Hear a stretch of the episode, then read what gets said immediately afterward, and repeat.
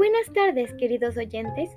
Hoy en nuestro programa El Gran Neolítico nos dirigimos hacia una avanzada aldea que cubre la zona del Valle del Nilo, donde varias fuentes me han informado que estos habitantes encontraron la forma de alimentarse sin tener que matar a los animales, además que algunos de estos lograron ser domesticados.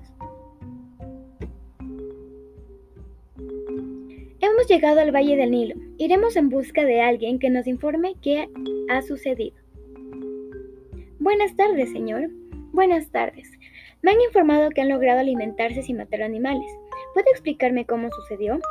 Claro, una mujer se dio cuenta que al tirar las semillas a la tierra y con ayuda de la lluvia ha empezado a crecer una especie de fruta.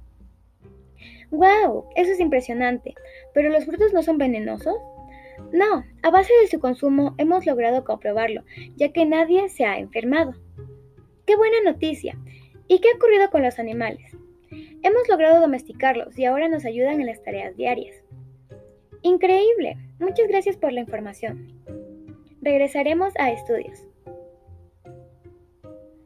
Muchas gracias por escuchar este capítulo de El Gran Neolítico.